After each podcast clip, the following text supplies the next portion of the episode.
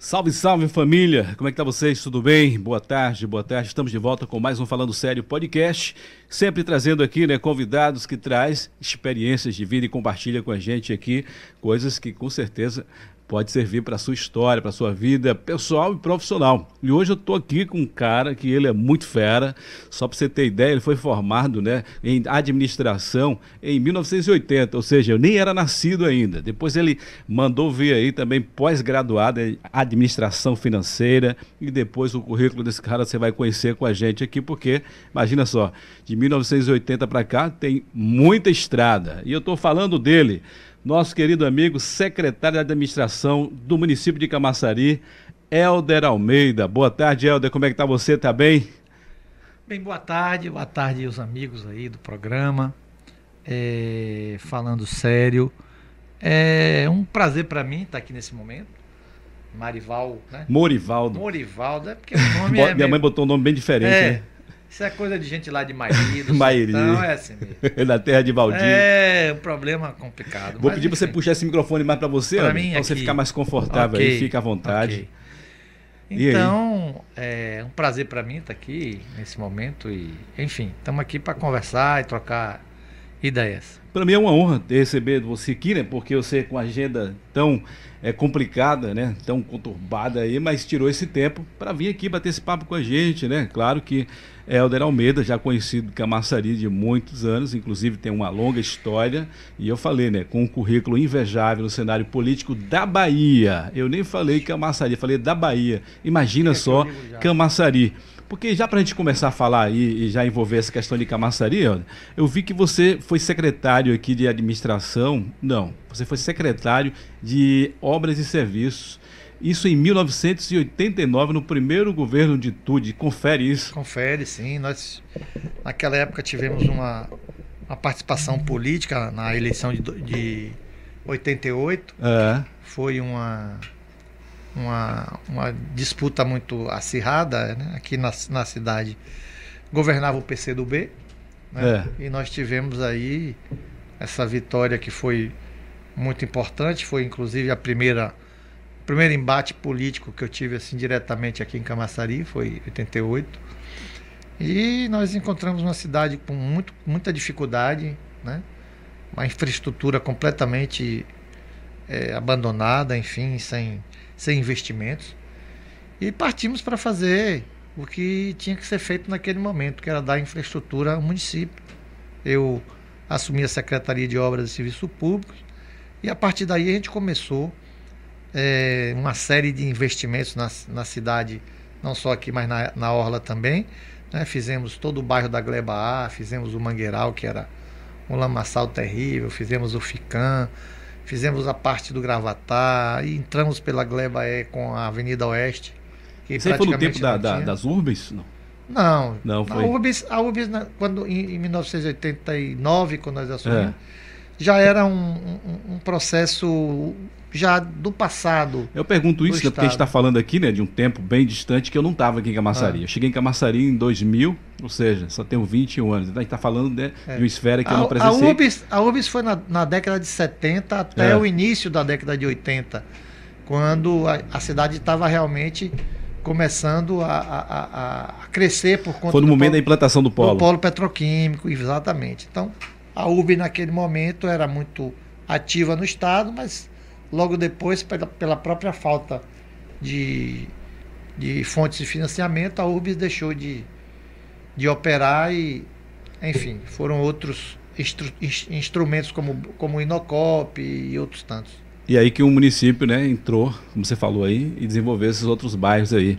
Mas era um momento difícil, mas era um momento também que Camaçari estava né, agitado né, com a vinda da, do polo petroquímico aí? Não, o polo já estava, na verdade, nesse momento, o polo já ela é da década de 70. Estava implantado aí. O polo tinha mais ou menos 16 anos, já estava bem consolidado, vamos dizer assim. É. É, mas a infraestrutura, porque o que aconteceu na ocupação da cidade com o polo petroquímico, e nessa época eu, eu era menino em Paulo Afonso, né?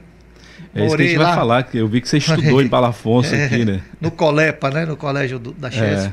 Então eu, eu passei por lá, fiquei morando lá durante seis anos. Meu pai era médico lá da Chesf. Eu, eu participei de lá. Então eu convivi e vi diariamente dois, três, quatro, cinco ônibus é, de trabalhadores deixando a cidade para vir para Camaçari, naquela época na construção do polo. É, as barragens lá na Chesf já estavam acabando praticamente, as obras tinham terminado e essa mão de obra estava toda né, na hum. expectativa hum. de encontrar um outro local de trabalho e era o polo petroquímico que naquele momento empregava a mão de obra sobre da construção civil e, e essa turma veio para cá. Então a cidade cresceu de uma forma muito, muito, muito grande, muito violenta, vamos dizer assim, né? Violenta não no sentido da sentido violência. Do crescimento, né? Mas da... aqui nós tínhamos uma cidade de veraneio, onde você tinha pouco mais de, de 2 mil habitantes aqui na, na cidade, de modo geral, na sede, que era basicamente a Rua do Limão. Nós tínhamos a Rua do Limão, tínhamos a bomba ali, né? Onde você tinha a bomba que abastecia o, o que abastecia o, o trem Tá? Que deu o nome da bomba, né? Exatamente. Tínhamos, o 40, tínhamos isso. os 46, né? Que era uma, uma, uma, parada que era o quilômetro 46 da via, e tínhamos a, a central, que já que era a, a, estação central, né? Que nós temos hoje, que emendava com a Rua do Limão. Camaçari era basicamente isso, nesse, nesse tempo, né? Então a cidade cresceu muito. Aí foram feitos os grandes programas habitacionais que a prefeitura na época fez não comigo, mas na época era o, o prefeito era, do, era o Humberto Heller, que era o prefeito, é. e ele criou os POCs, que era o plano habitacional é, orientado de Camaçari. Então eles abriam ruas, estabeleciam é, lotes, as pessoas se instalavam e iam fazendo sua construção. Né? Primeiro com, com madeira e plástico e tal, e com o tempo né, eles iam construindo suas casas. Então, Camaçari naquele, naquele momento era isso. Ou seja, não existia tempo nem recurso para você fazer infraestrutura de pavimentação, de drenagem, de esgotamento sanitário, de iluminação pública. Então, nada disso naquele momento de crescimento que Camaçari teve. E quando nós chegamos, nós pegamos esse, esse, esse problema né, para ser resolvido. A construção do polo já tinha já estava também no final, praticamente no final. É, e as obras de barragens, que eram os barra, foram os barrageiros que vieram construir o polo, né? aquela, aquela turma de pessoal da construção civil que saía de barragem em barragem no Brasil. Era quem tinha estrutura, é, na verdade, naquele tempo aí, né? Para grandes. Tinha, você tinha aí, na Bahia estava se construindo Mochotó, Itaparica, PA4, estava se construindo Sobradinho, enfim. Essa turma ficava de uma obra para outra e vieram construir o polo. Quando terminou a construção do polo, não, não tinha mais barragens, né, pelo menos grandes obras, para que eles pudessem ir. E Camaçari sofreu aí o primeiro grande impacto social, que foi justamente essa mão de obra que ficou aqui sem alternativa. Uhum. Né? O polo petroquímico já não absorvia mais a mão de obra da construção civil, absorvia a mão de obra mais técnica, de operadores de processo, de engenheiros, enfim, era um era um outro, era um outro é, é, perfil de, de, de, de, empregados, né? E a gente pegou tudo isso. Quando nós chegamos em 88, nós tínhamos aí uma série de bairros implantados, mas sem a mínima infraestrutura que nós tivemos que realmente fazer esse investimento e, e foi uma coisa muito, muito importante. Um desafio, já, né? Já desafio. citei aqui a Gleba A, é, o Mangueiral, é, o FICAM, é, o Parque Satélite, é, o Gravatar, Morro dos Noivos, ali nos 46, os POCs, é, enfim, o Inocop, a segunda etapa do Inocop, que também não tinha nenhuma infraestrutura, tinha só de um lado, o lado direito de quem sobe tinha infraestrutura com asfalto, mas o lado esquerdo, que era a segunda etapa, não tinha. E na Orla, por exemplo, Barra do Pojuca, nós calçamos Barra do Pojuca todo, fizemos asfalto enfim, a gente fica Foi muito trabalho nesse falando, foram quatro anos, quatro anos de muito trabalho, nós batemos todos os recordes que existiam de método de pavimentação feita em, nesse período, de extensão de rede elétrica que nós fizemos de muita, muita mesmo. Naquela época a gente tinha parceria do governo do estado da Emba e da Coelba. Nós fizemos é, é, toda a ampliação da rede de, de água da cidade, que naquele é. momento estava até sendo modernizada. Enfim, não foi brincadeira, né? Foi um, foi um momento complicado. Nós implantamos também o bairro da Nova Vitória, que era um bairro que era uma invasão, né? que nós transformamos ela num bairro. Foi um compromisso de campanha na época que nós fizemos. E depois, né, no segundo mandato, já é no segundo mandato, aí veio, vieram Esse segundo mandato já foi que ano aí, Helder? Ele começou em 93. Foi 93. 93. A eleição foi em 92. É. Nós voltamos e. Per, aliás, perdemos a eleição em 92 certo? E 97 nós 97 assumimos. votou. 97 nós assumimos novamente. Que ele Aí, só estava como é, vice-prefeito, isso 97. Isso. E logo em seguida você se candidatou para deputado exatamente, estadual e foi eleito. Exatamente. Mas aí continuamos esse trabalho, implantamos, fizemos a nova feira, foi um trabalho já, já no segundo mandato do segundo período, né? Quando eu saí da Assembleia e voltei para a cidade para trabalhar para ser vice-prefeito novamente. Então fizemos a feira, a nova feira, fizemos a rodoviária, essas, fizemos no primeiro, no, ah, uma obra importantíssima, no primeiro mandato, lá em, 90, em 89. 89, 90. Foi, o, foi, foi o centro administrativo. Ah, é, que é muito aqui. importante, né? Então, o centro administrativo foi uma obra também importante, porque deu personalidade à cidade deu melhores condições, a prefeitura funcionava num barraco de madeira. É, essa história tá eu conheci logo quando cheguei aqui. Os servidores tinham, os ali. funcionários recebiam no Banebinho, no famigerado Banebinho, que era também outro barracão de madeira, onde as pessoas ficavam ali na fila vários dias para receber o seu salário. Então, várias, várias, eh, várias medidas eh, eh, administrativas nós fizemos para descentralizar a folha, cada um recebendo o seu banco, na sua conta. Enfim, é muita coisa. É interessante, né? Coisa. A gente está falando aqui de um apanhado, né? Porque a gente começou a conversar aqui para você entender, né? Que eu, eu perguntei a ele aqui sobre a sua, a sua história, o início da sua história profissional aqui, inserido na política em Camaçari. A gente está falando aqui de 1989. Mas claro que tem muita história para a gente contar aqui e como a gente até citou sobre esse período que você ficou lá em Paulo Afonso, essa ida para você que morou um tempo, estudou lá em Paulo Afonso, foi porque seu pai era médico lá. Você ficou quanto tempo lá em Paulo Meu Afonso? Meu pai era médico, eu estava saindo do. entrando no ginásio, né?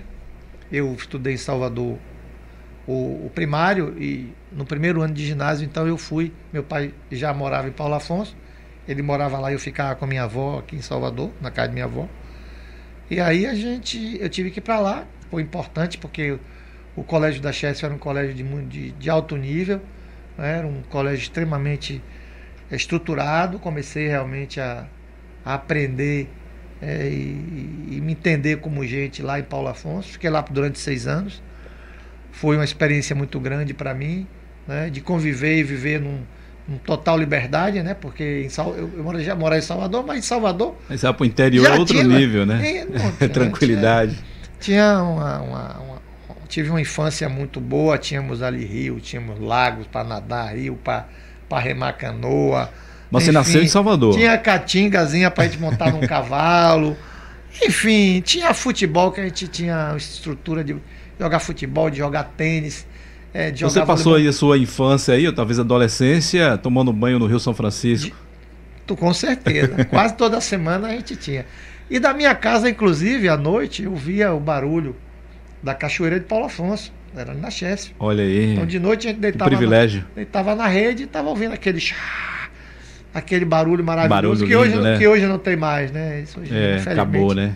Infelizmente, a, a, essas crises hídricas que vieram pelo Brasil e a própria próprio barramento do rio, é, assoreamento do rio, enfim, tudo, todas as agressões ambientais que o Rio São Francisco sofreu, né, fez com que a Cachoeira de Paulo Afonso, a coisa cantada em prosa e verso, né, desde, desde Castro Alves, é, enfim.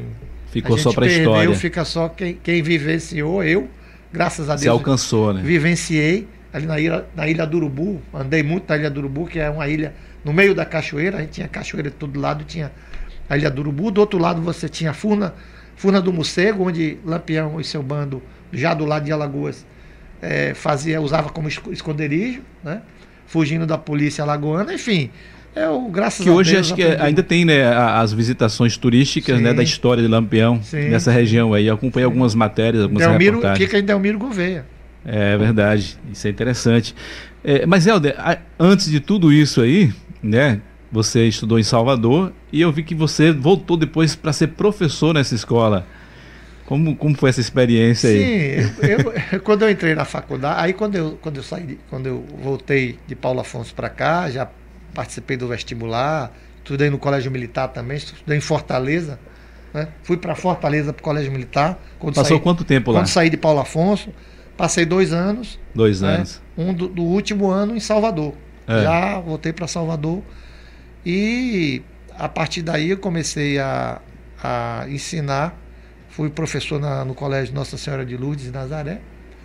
E aí foi uma prática interessante, foi uma experiência boa de conviver com gente jovem, né?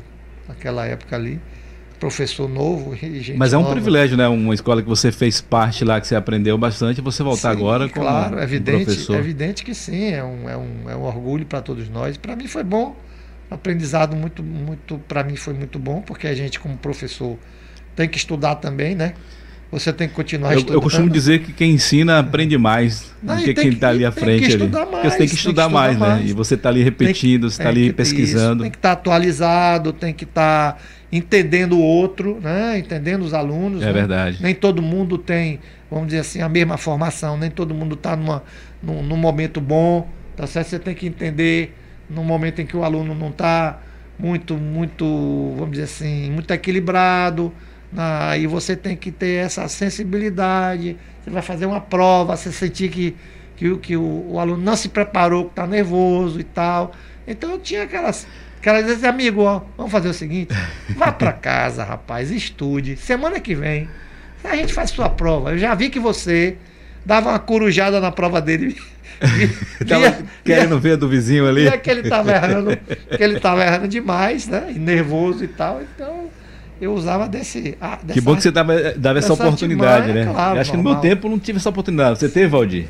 É, Está aqui conosco mas, também Valdir, engenheiro mas, ambiental, acompanhando aqui com a gente. É, mas é preciso que a gente tenha a sensibilidade. O professor tem que ter a sensibilidade. Porque isso. acaba você também tendo o papel de psicólogo, né? Porque o, aquela criança ali, o adolescente, está num, num, momento ali que precisa isso, de um apoio, isso, precisa claro, de um, de um empurrãozinho. É difícil.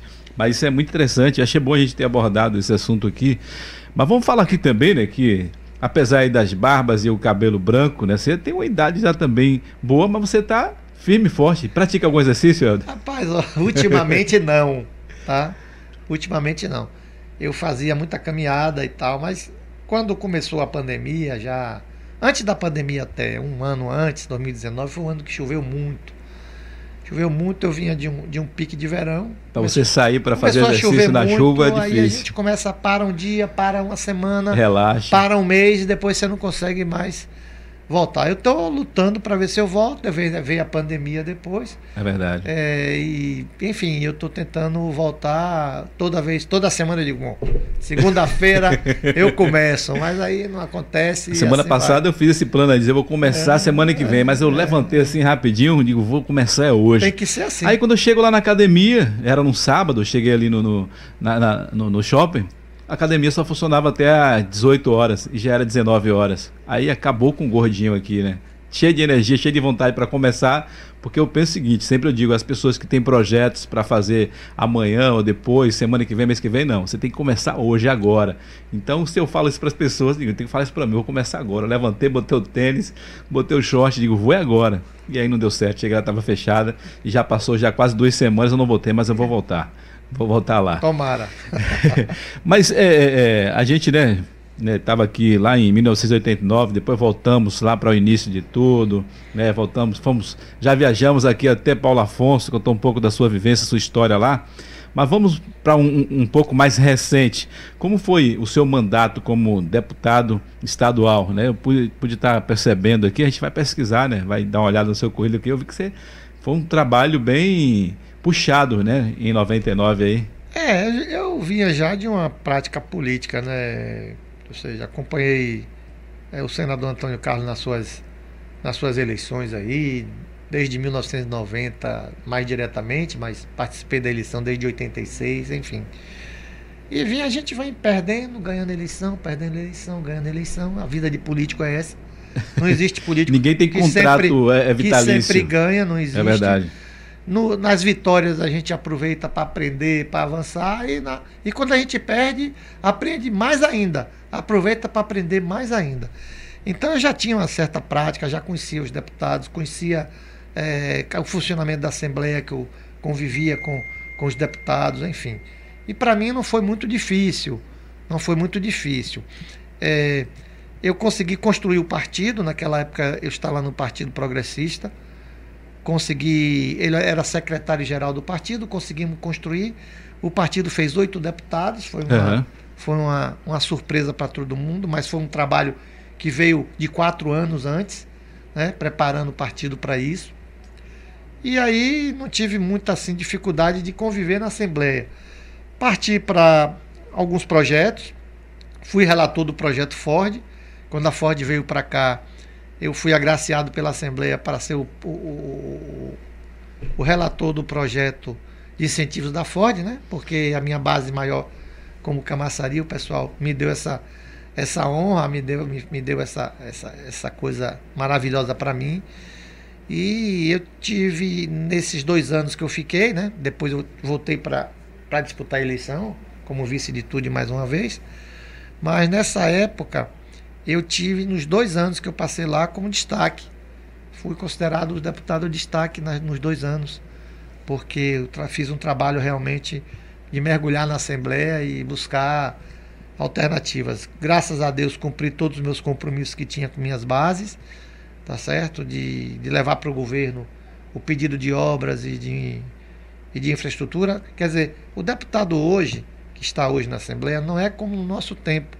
Quando eu era deputado, eu não tinha, não, não tinha emenda orçamentária.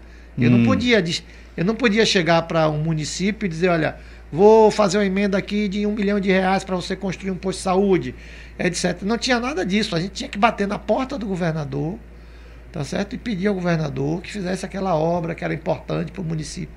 Então o trabalho do deputado naquela época era, vamos dizer assim, muito mais muito mais de, de, de, de, buscar efetivamente a coisa, porque você tinha que pedir ao governador. Tinha que ser direto no gabinete do governador. E, depois que ele autorizava, que encaminhava você ir para o secretário, buscar atrás, cobrar. Então, o, o deputado era muito requisitado nesse tempo, entendeu? Nessa época era muito requisitado. Hoje não, hoje o deputado tem à sua disposição recursos do orçamento, que ele pode ir diretamente com o prefeito do município né, fazer as emendas, enfim é, mudou um pouco, mas eu Não tive, tem mais esse tive, trabalho direto assim, né? Eu tive, eu tive uma passagem pela Assembleia que me orgulha e que eu tenho muito, muita saudade, muito carinho disso. Que legal, né? Foi bom. Né? Eu estava vendo aqui que foi pouco tempo que você passou lá, mas demonstrando aqui muito trabalho, que inclusive a gente está falando aqui de 1999, e você adquiriu muitos títulos aí nesse ano, né? Deixa eu dar uma olhada aqui, ó. Posso posso estar tá olhando aqui que eu vi que em 1999 você recebeu o prêmio Destaque Parlamentar é, conferido pelo Comitê de Imprensa da Alba. Isso. Né? E também é, comenda Amigo da Polícia Militar da Bahia e o título de Cidadão Camaçariense que foi concedido pela Câmara Municipal aqui em Camaçari. É, Ou é. seja, isso fruto de um trabalho desenvolvido. Sim, claro, né? um trabalho que é a vida, a sua vida, né? A convivência, a sua vida, seu trabalho. Quem trabalha tem, tem reconhecido o seu valor. Então, eu, graças a Deus, fui reconhecido por onde passei. Não me arrependo de nada do que fiz. Mas é, a gente vai entrar aqui no assunto agora, que eu, eu creio que você às vezes tem recebido cobranças, né? Que isso agora já é após 2000, né? 2000, é, mais uma vez você volta como vice de TUD, né? E é eleito em 2000. 2001, né, vocês assumem a prefeitura, mas depois Estude, dois anos depois Estude sai para ser deputado estadual e o senhor assume como prefeito. Isso. E muita gente fala que o senhor errou bastante nessa gestão. E o senhor falou nesse ano né, que às vezes aprende também com os erros. O senhor concorda com isso ou é exagero? Olha, eu procurei acertar. eu não fiz nada para não acertar, tá certo? Agora, as pessoas às vezes é, não entendem as dificuldades que a gente passa de recursos naquele, naquele, naquele momento a prefeitura de Camaçari, apesar de ter uma receita é, considerável para os municípios, era, era ínfima. A gente não tinha muito, muito recurso para investir. Até porque nos governos passados que vinham fazer esses investimentos, todas essas contas de bancos, de financiamentos e tal, estouraram justamente na hora que eu sentei na cadeira. É e, tinha que, e tinha que honrar porque esses contratos, esses compromissos foram feitos com o município, né? Com o município. Enfim, mas procurei fazer o melhor, dar o melhor de mim, entendeu? Às vezes as pessoas não entendem, sobretudo pela minha sinceridade. Isso é uma coisa que é uma marca minha. Eu não sou de estar tá ficando dando tapinha nas costas, tapinha nas costas e dizendo, oh, agora não dá, mas daqui a 15 dias passe aqui, vem um mês aqui depois, não deu. Eu não faço isso. Você trabalha no se ensina ou não? muito objetivo, porque quando você faz isso, você cria inimizades. Inimizades porque as pessoas se chateiam com isso. Uns acham que eu não fiz um bom trabalho, outros acham que eu fiz o que esperavam e foram beneficiados, muita gente. Uh, posso lhe dizer que do, do desde o meu tempo para cá, né, dessa época, nenhum prefeito construiu tanta casa com recurso próprio do que eu, para doar justamente às pessoas mais carentes da cidade. Então, investir na população. Que projeto foi esse que você está falando? Não, eram, das casas? eram projetos onde a gente identificava é. a habitação, é, habitação, vamos dizer assim, desqualificada da pessoa. É. Ia lá e reconstruir, reconstruir as casas. E, enfim, geralmente, às vezes, vilas inteiras a gente fez.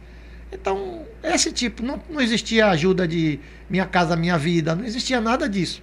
Não era, tinha verba federal. Era, era, com recurso próprio que se fazia. Enfim, procurei fazer o melhor, não me arrependo do que eu fiz. Aprendi muito, é, mas vou continuar sendo sincero com as pessoas. Né? As pessoas dizem, não, rapaz, você tem que mentir, você tem que mentir. É que o político é, né, tem essa, essa história aí, que o político é mentiroso tem e que muitos... enganar, tem que enganar. Teve um fato aqui interessante na minha eleição, que o meu adversário criou um factoide aí de tirar a linha do trem da cidade, né? Vai tirar o trem dali, o Linda. Você está falando da campanha 2003, 2004 2004, ali. 2004. 2004. Eleição de 2004. Então, era era a, a qualquer luxo era justamente dizer que ia tirar a linha do trem e construir, etc, etc. Eu sabia que isso não era uma coisa assim. Porque se fosse fácil, eu tinha feito. Porque eu tinha feito os estudos disso. Eu fiz esses estudos antes, um ano antes. E você tinha propriedade para fazer é, isso, porque se é. as pessoas olharem seu currículo é, aí, você tem conhecimento. Eu fiz esses estudos um ano antes. Sabia que a linha do trem não iria basicamente sair dali como não saiu até hoje, tá certo? Mas os marqueteiros, meus marqueteiros que me ajudavam, diziam, não, rapaz, você tem que prometer também. Você tem que... eu digo, rapaz, eu não vou fazer isso, porque isso não se sustenta não se sustenta. Enfim, e por não, por não mentir, por não vender, vamos dizer assim, expectativas e, sonhos que não, são, não podem ser realizados. Que na verdade foi, isso aí foi uma marca muito grande e é. contou vantagens né, para então mas, o prefeito. mas logo depois, logo depois se viu que não foi nada disso e até hoje está aí, né?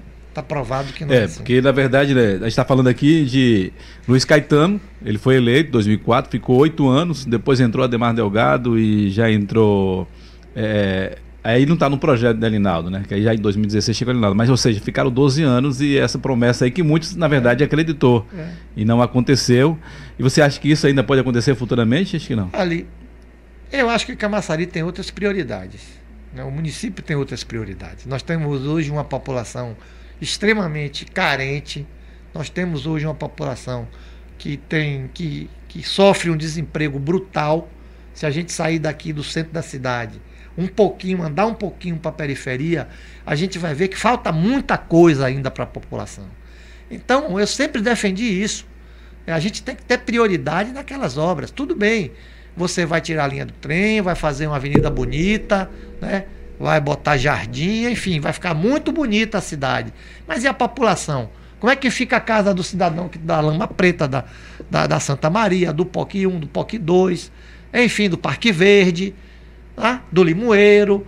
Então, existem muitas coisas ainda para que Camaçari possa fazer. Eu acho que enquanto a gente não der dignidade de habitação, uma saúde é, que realmente atenda a população, uma educação que prepare o cidadão em Camaçari, a gente não pode pensar em outra coisa. Eu acho que as obras principais para serem feitas são essas aí.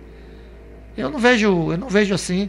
É, claro que em determinado momento a gente tem que investir na infraestrutura da cidade, porque a cidade cresce, a mobilidade urbana Está crescendo muito, né? A mobilidade urbana exige né, que você abra novas vias e tal, isso nós estamos fazendo, mas com o pé no chão, muito com o pé no chão, porque a gente sabe que tem muita coisa ainda para ser feita, sobretudo diretamente ao cidadão, na casa do cidadão. Você falou sobre a questão do desemprego, né? Que é, é grande aqui em Camaçari, principalmente nesse período agora de pandemia, 2020, e já já chegamos aí o primeiro semestre de 2021, que tem crescido, e agora com a, o anúncio aí, a saída da Ford. É, o que, que a gestão hoje de Camaçari tem feito para né, até mesmo substituir a Ford em termos de emprego? Olha, dizer que o município vai resolver essa questão por si só, isso não existe, né? É um sonho, não existe. O, quem emprega é o empresariado. É. Quem gera emprego, quem gera investimento é o empresariado. Então, o município tem focado em atrair novas indústrias, novas empresas, sejam elas de que tamanho for, porque se a gente trouxer uma empresa que, que gere 30 empregos, beleza. Se a gente traz 10 empresas dessas, são 300 empregos. Né? Verdade. Enfim, nós não estamos buscando apenas as grandes empresas. É, reativar a Ford é também um, uma luta muito difícil. Bem poucas, bem poucas corporações no mundo têm, têm condições de bancar uma, a compra de uma fábrica da Ford, por exemplo, para produzir. Sobretudo que nós estamos no Brasil hoje com um problema de mercado grande e foi um dos umas, foi uma das, das, das, é, é, das justificativas da Ford foi justamente o mercado brasileiro que de veículos que estava em queda. Então, nós só temos hoje, pelos estudos que a gente faz aqui, e a gente sabe que apenas os chineses podem adquirir essa fábrica da Ford e botar para funcionar. E não são todos os chineses. Existe uma fábrica na China, é. que é o maior produtor de veículos do mundo. Só essa teria condições de vir aqui e assumir, tá certo? Mas é uma coisa, não é uma coisa muito fácil, né? Você imagine, não é uma coisa muito fácil. A relação do Brasil com a China. Mas também. há a possibilidade disso? Não, existe. Já teve alguma não, conversa aí? O chinês mostrou algum interesse? Toda, o chinês, o chinês por si só é um. O chinês tem interesse no mundo inteiro. É, e é um, é um ser que negocia, né? É. O chinês quer tudo barato demais. Né? E quem tem sua fábrica montada como a Ford não vai, não vai entregar, não vai entregar assim. essa fábrica por qualquer preço, qualquer dinheiro. Ela prefere deixar parada do que dar de graça e criar um concorrente para um ela. Concorrente, aí vai fortalecer o inimigo. Exatamente. Mas enfim, ela quer vender, a Ford quer se desfazer da fábrica ela quer se desfazer, é uma, é uma, é uma ideia, mas que seja um preço justo, que seja uma condição justa. E as conversas estão acontecendo, não é uma coisa para ser de hoje para amanhã. Tem gente prometendo aí, tem gente que promete que, é, que soltando foguete, que o chinês veio para cá, porque vem para fazer a ponte. A ponte até hoje não começou. Ponte, né? Salvador Itaparica. A ponte enfim, da ilha. Isso são coisas da política, entendeu, Morival? É assim. É, as pessoas prometem. Infelizmente, né? Porque isso cria uma expectativa na, na população que as pessoas querem ver a, é, a melhora, a já, já avançou, já avançou muito de projetos, etc., mas não aconteceu nada ainda. Então são é assim, o Brasil, o Brasil hoje como como país para captar recursos de investimento, ele não está passando por um bom momento, né? Não está passando por um bom momento, enfim. Mas isso aí tem também afetado o mundo inteiro. Logicamente que nós, como um país, querendo se estruturar, a gente sente muito mais do que nos Estados Unidos, do que uma Europa, do que uma Inglaterra, enfim. É diferente. Eles têm uma, Totalmente uma né? economia né? mais, mais sólida, né? E nós não. Então a gente sofre mais e por acaso tem que esperar um pouco mais para que a recuperação venha realmente de forma definitiva. Vamos lá, Helder, em 2016, né, você assumiu o INCRA, né, no estado aqui, e logo depois começou a, a campanha aqui em Camaçari. Você já era, já, já era o presidente do DEM aqui em Camaçari em 2016? Sim, sim. Né? Eu, Porque aí eu, foi que é. começou, né, sim. depois dessa... É, é Tude perdeu as eleições de 2004. Não, né? quem perdeu fui eu. Eu era ah, é, prefeito. Você perdeu, né? Foi o, o candidato é, e Caetano foi eleito em 2004. Isso. E aí de lá até cá, né, você ficou um pouco fora de Camaçari, depois voltou, não, nunca, juntou o grupo. Olha, Como Morivaldo, foi isso? Nunca fiquei fora de Camaçari. É bom que a gente diga isso, é uma boa oportunidade. Mas é isso, é o momento da gente esclarecer as coisas aqui agora. Nunca fiquei fora de Camaçari. O meu trabalho era em Salvador, é. porque eu sou servidor de carreira do Estado, do INEMA, que é o Instituto é, Estadual de Meio Ambiente, tá certo? É, tive, tinha que trabalhar em Salvador, mas eu estava aqui constantemente. Qualquer evento, qualquer chamamento de um, de um companheiro, qualquer coisa, um fim de semana. E durante a semana eu estava aqui. Em 2004 e, você foi candidato por qual partido?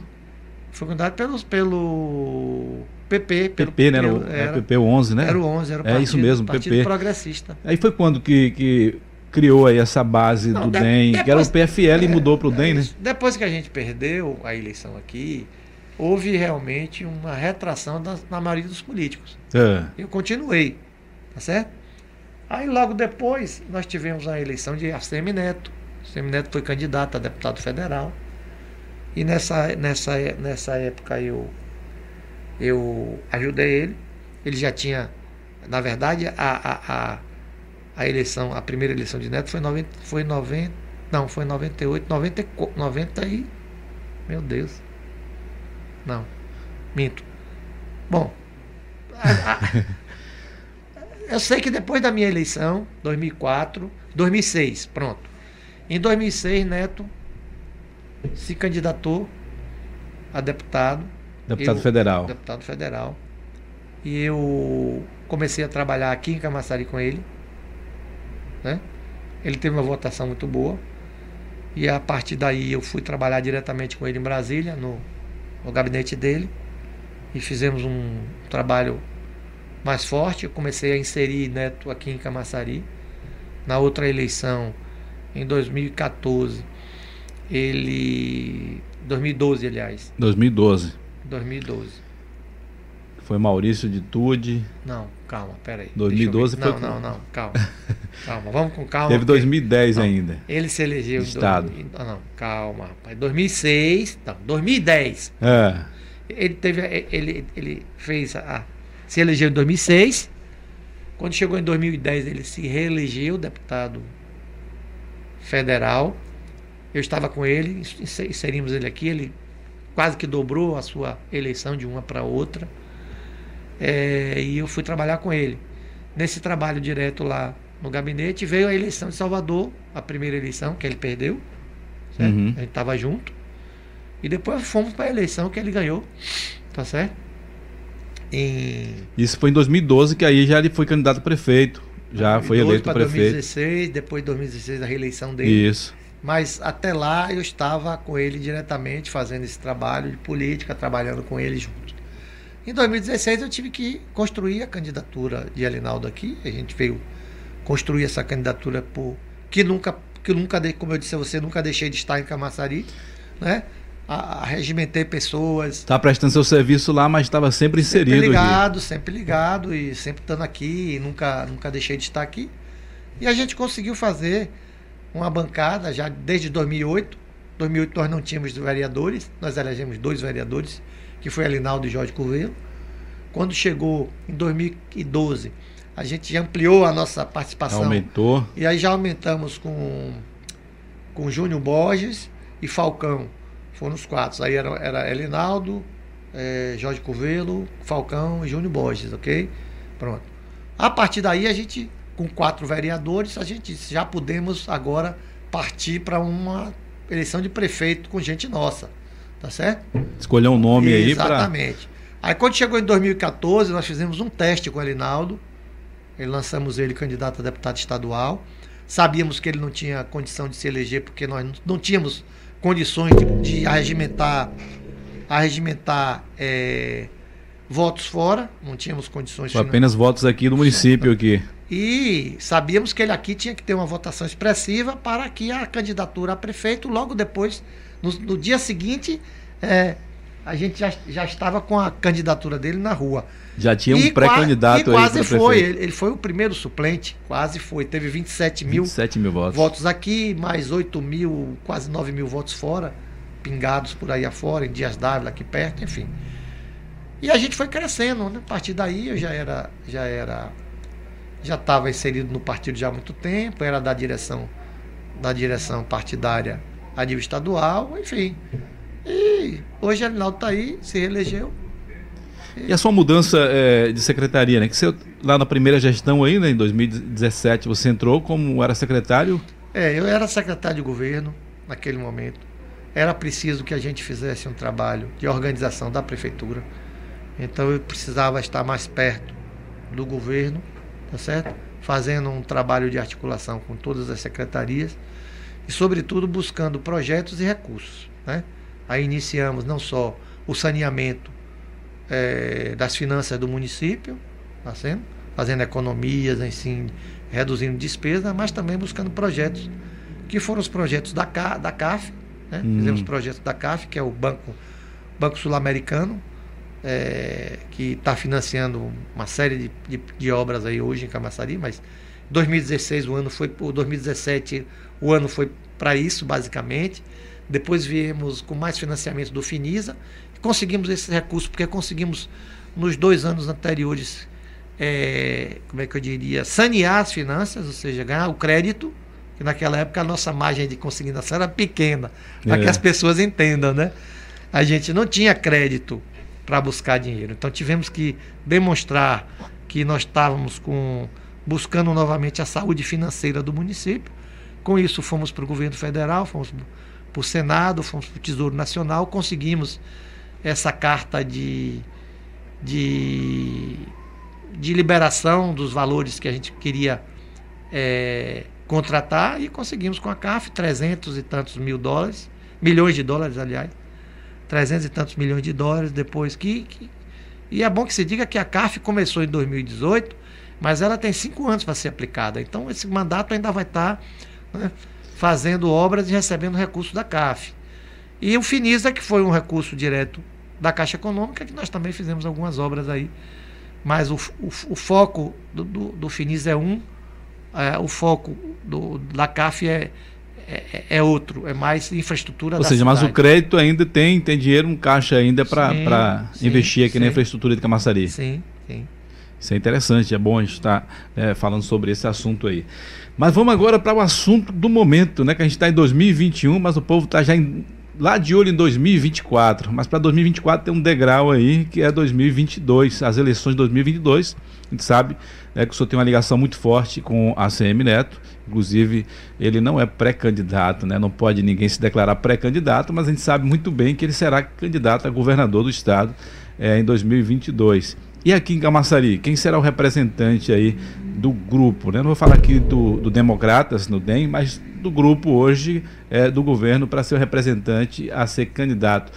Vai ter é, candidato a deputado federal ou será apenas deputado estadual? Olha, Borivaldo, veja bem, é, é, nós estamos muito, num momento muito cedo a verdade é essa. É cedo, mas os burburinhos é. rolam o tempo todo, né? Bom, burburinho roda o tempo inteiro, os políticos gostam sempre de estar tá levantando essa questão, mas eu quero dizer que está muito cedo para a gente ver.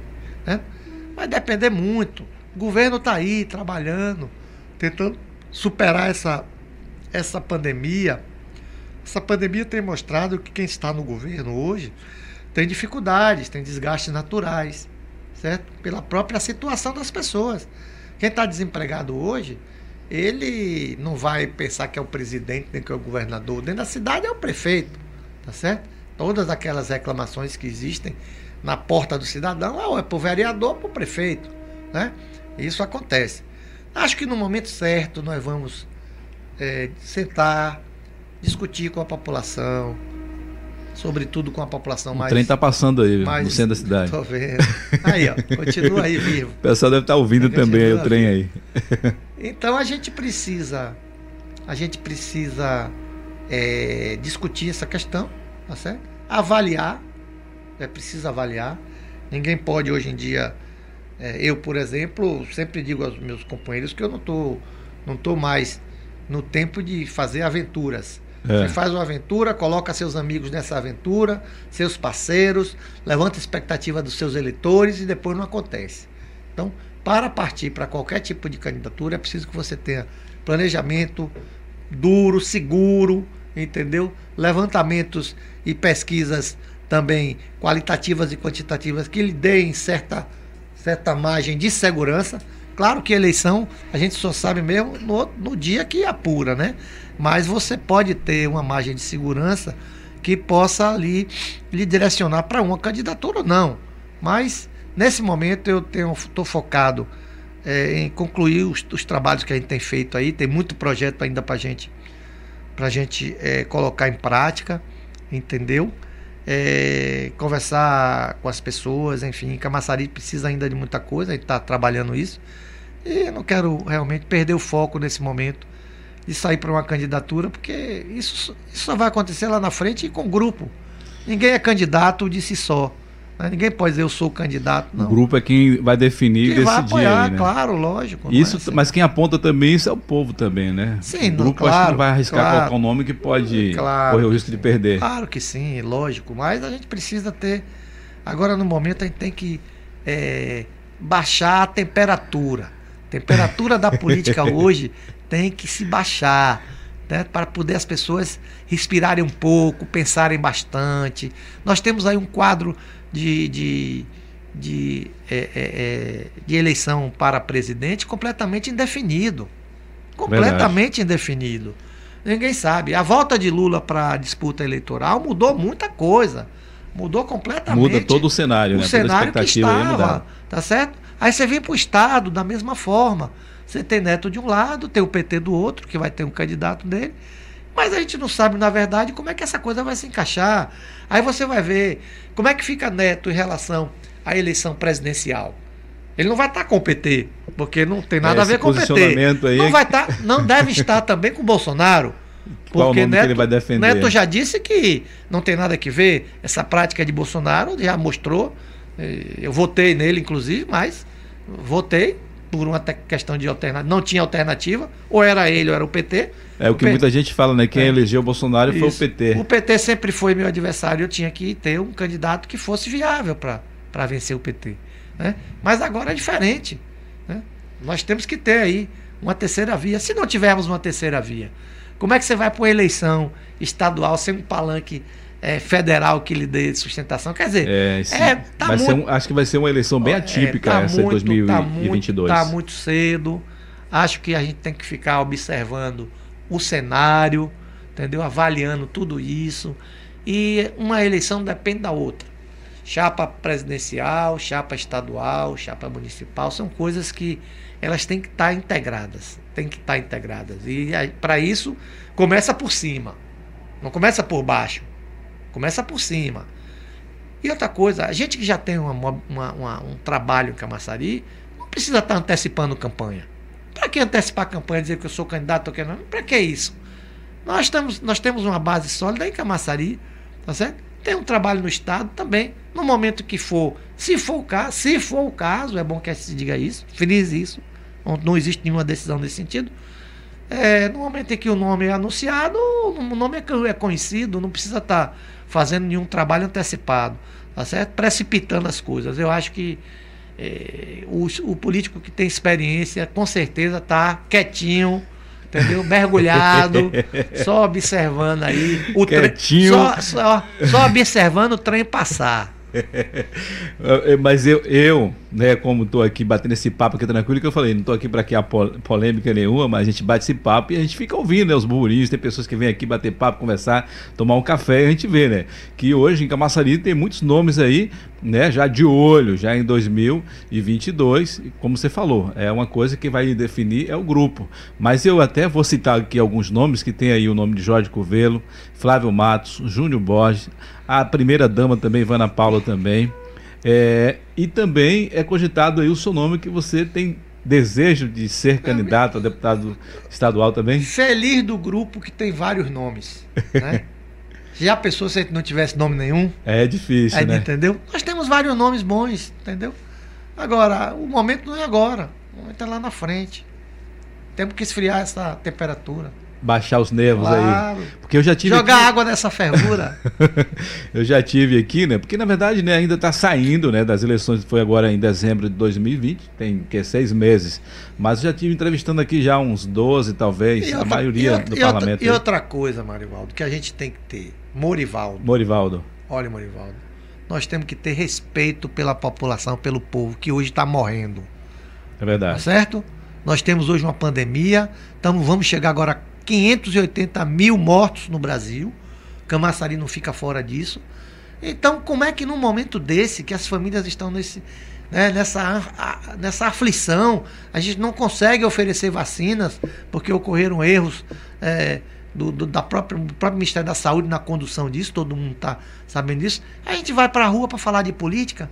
Eu, eu, eu, sinceramente, não me sinto à vontade nesse momento de tratar desse assunto de política. Eu, sinceramente, não, não, não, não me sinto à vontade. Um desemprego violento, a fome, a fome imperando na Mas é nossa é triste, cidade. Helder. É triste porque as pessoas até aproveitam desse momento de tudo isso que você está falando aí, né? De morte, de fome, desemprego, e as pessoas estão aproveitando isso para fazer já a política.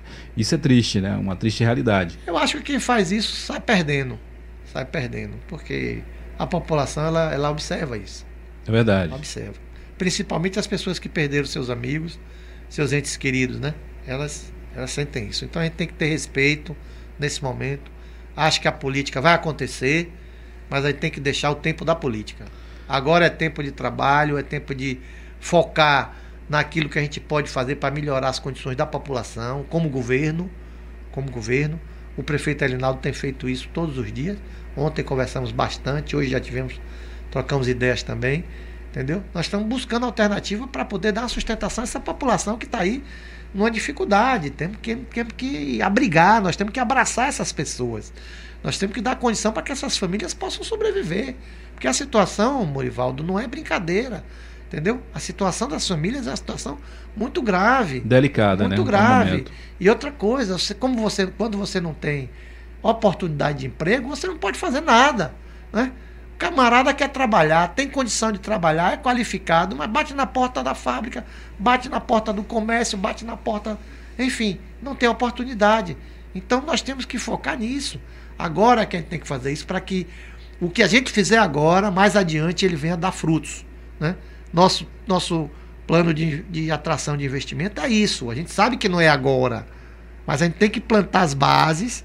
Quem não planta no dia de São José, aqui nosso amigo Valdir que é, e você que é de Mairi e tal. É roça, Quem não planta milho no dia de São José não come canjica no São João. É verdade. Então nós estamos plantando agora para colher mais adiante.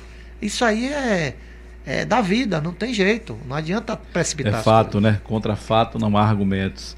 Mas é, deixa eu ver aqui, tem o pessoal fez algumas perguntas aqui, que nosso papo tá tão bom aqui que a hora já voou, né? Já fechou aqui, tá fechando já uma hora aqui de bate-papo.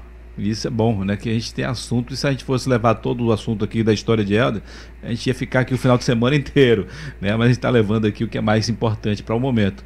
É... Quem é aqui mesmo? O nome dele aqui? Ele falou: Meu nome é Eduardo. Eduardo.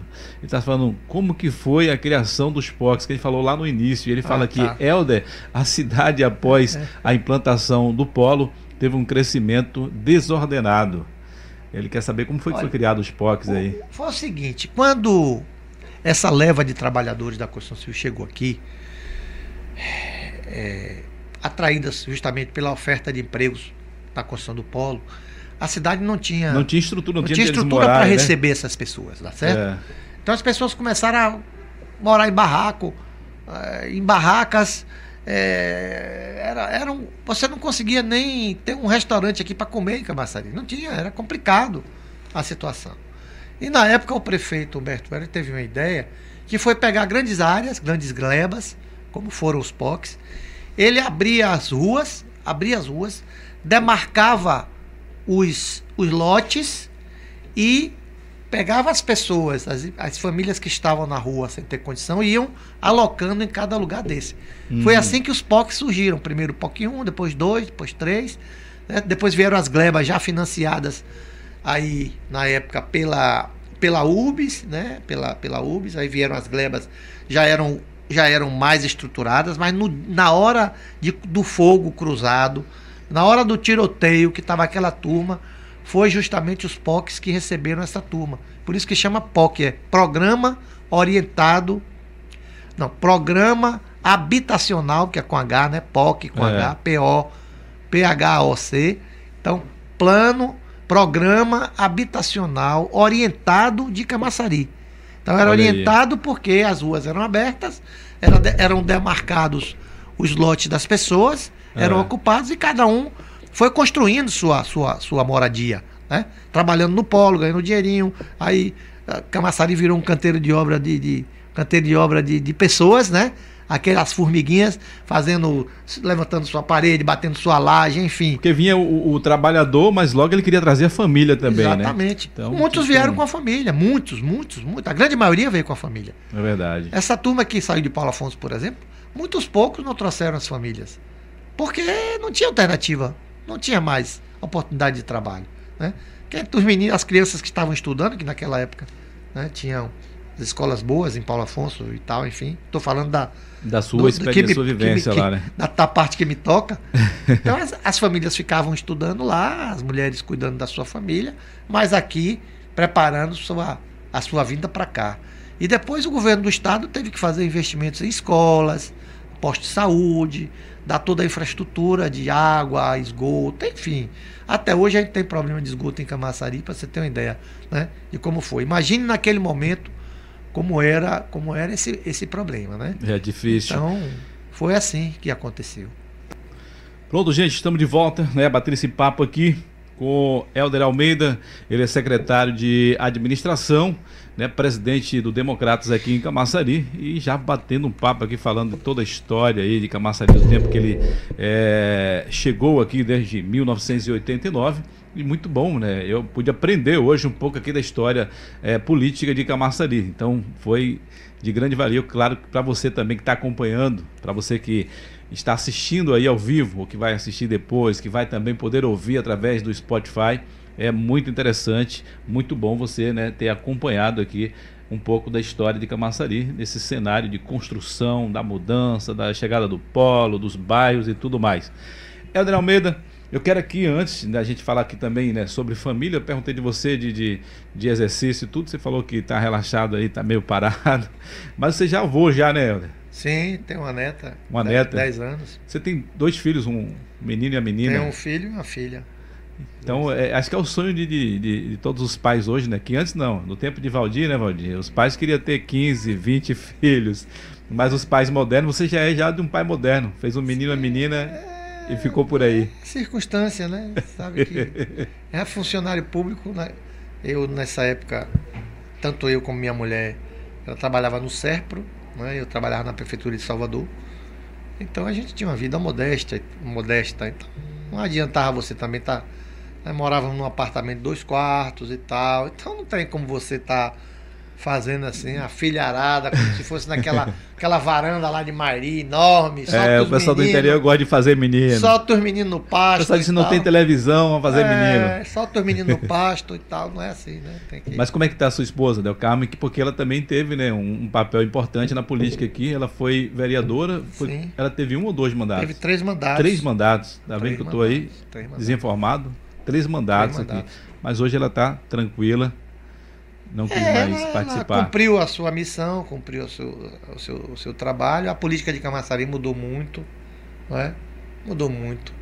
É, e, e política é uma coisa que você precisa realmente querer fazer. Tá motivado para isso. Quando você perde a motivação, ela ficou nos últimos quatro anos dela, para você ter uma ideia.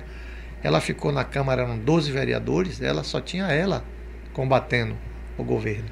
Era um contra 11. Difícil então, situação. quatro anos, um só, tentando segurar a oposição, sustentar a oposição, né? no embate na, no dia a dia é complicado, é difícil, é Desgaste grande, né? Eu vi a minha mulher chegar em casa e né, com estressada, com problemas, é, enfim, difíceis, porque você imagine você ter 11 vozes contra uma só numa câmara, tá certo? E, e vozes que eram minhas eram vozes minhas que deixaram de ser minhas no outro dia. Né? É difícil. No outro dia. Eu, dos, dos 12 vereadores, eu consegui eleger oito. Elegi oito e o prefeito que, que, que, ganhou na época elegeu quatro. Nós tínhamos dois terços da Câmara. Ou seja, de oito, sete, né? No abandonou o barco dia, e ficou no, só. No outro, no outro dia foram, foram atrás do canto da sereia. Né? E aí, e aí ela ficou sozinha combatendo e tal. Pronto, isso aí desgastou, cansou, né? estressou e chega a hora que a gente vê que não vale a pena também esse sacrifício todo para uma recompensa que não, às vezes não, não, não é não é tanta coisa assim. Foi uma escolha sábia dela, viu? Eu acho, eu acho. Mas você continua aí combatendo aí, firme e forte, né? No trabalho, na luta. Helder, muito obrigado, tá? Foi muito bom esse papo aqui. Acho que o cafezinho não saiu ainda aí, mas teve uma águazinha aí. E agradecer aqui ao Valdir, que foi a ponte da gente ter esse contato, você estar tá aqui batendo esse papo com a gente. É, desejo que você junto com o executivo de Camaçari, claro que você está à frente aí, como secretário de administração, possa fazer um bom trabalho, porque fazendo um bom trabalho nessa segunda gestão agora, quem ganha é o quê? É o povo de Camaçari, quem ganha é, é nós que vivemos aqui. Então é o que eu desejo para você, sucesso, tudo de bom nessa gestão aí. Obrigado, amigo. Obrigado a todos aqueles ouvintes que estavam aí ligados. Vamos aí, eu acho que o trabalho tem que continuar, não é? E eu procuro sempre fazer o melhor Vou procurar sempre fazer o melhor, porque Camaçari me deu muitas alegrias. Eu não, não reclamo nada de Camaçari, pelo contrário. Camaçari me deu muitas alegrias e eu, eu pude realmente crescer muito na minha vida com Camaçari. Então foi, foi e é mais positivo do que negativo, né? Sim, é evidente, claro, claro. Se fosse mais negativo do que positivo, Você eu não, não estaria aqui agora, né? É verdade. Eu não estaria aqui agora. Então... Eu, eu, eu tava já despedindo de você aqui, esqueci de ler aqui algumas mensagens, né? Que tem aqui o Antônio Ribeiro, ele falou, Helder sempre foi exemplo de técnico, é, um dos melhores prefeitos que Camaçari já teve. Foi prefeito em um momento complicado, é, economicamente falando. E merece sim representar Camaçari mais uma vez na política. Tá aí o nosso amigo aí, o Antônio Ribeiro. Tem também o Luiz Júnior. É de um dos homens mais íntegros de Camaçari. Como disse, sempre falou a verdade para aqueles que dirigia a palavra. Por mais políticos como Helder em Camaçari. Então tá aí o pessoal elogiando, né? É, então, um abraço para você, sucesso, tudo de bom. Obrigado, amigo. E até breve, até um, um, outro momento, a gente possa estar aqui de novo batendo um papo aqui e conversando da, dos novos projetos. Estou à disposição. Grande abraço. Então, gente, beijo no coração de vocês aí. Obrigado pela companhia aqui, de sempre estar aqui às tardes, de segunda a quinta, no Falando Sério Podcast. Hoje, né, é quinta-feira. Sexta-feira eu deixei aí offline. Sexta-feira eu fico tranquilo para a família, poder viajar, fazer alguma coisa. Mas segunda-feira a gente volta com mais convidados aí, batendo um papo e trazendo aí histórias que com certeza servem para mim e para a sua vida profissional e pessoal. Tudo de bom e até o próximo programa. Já desejo já um bom final de semana.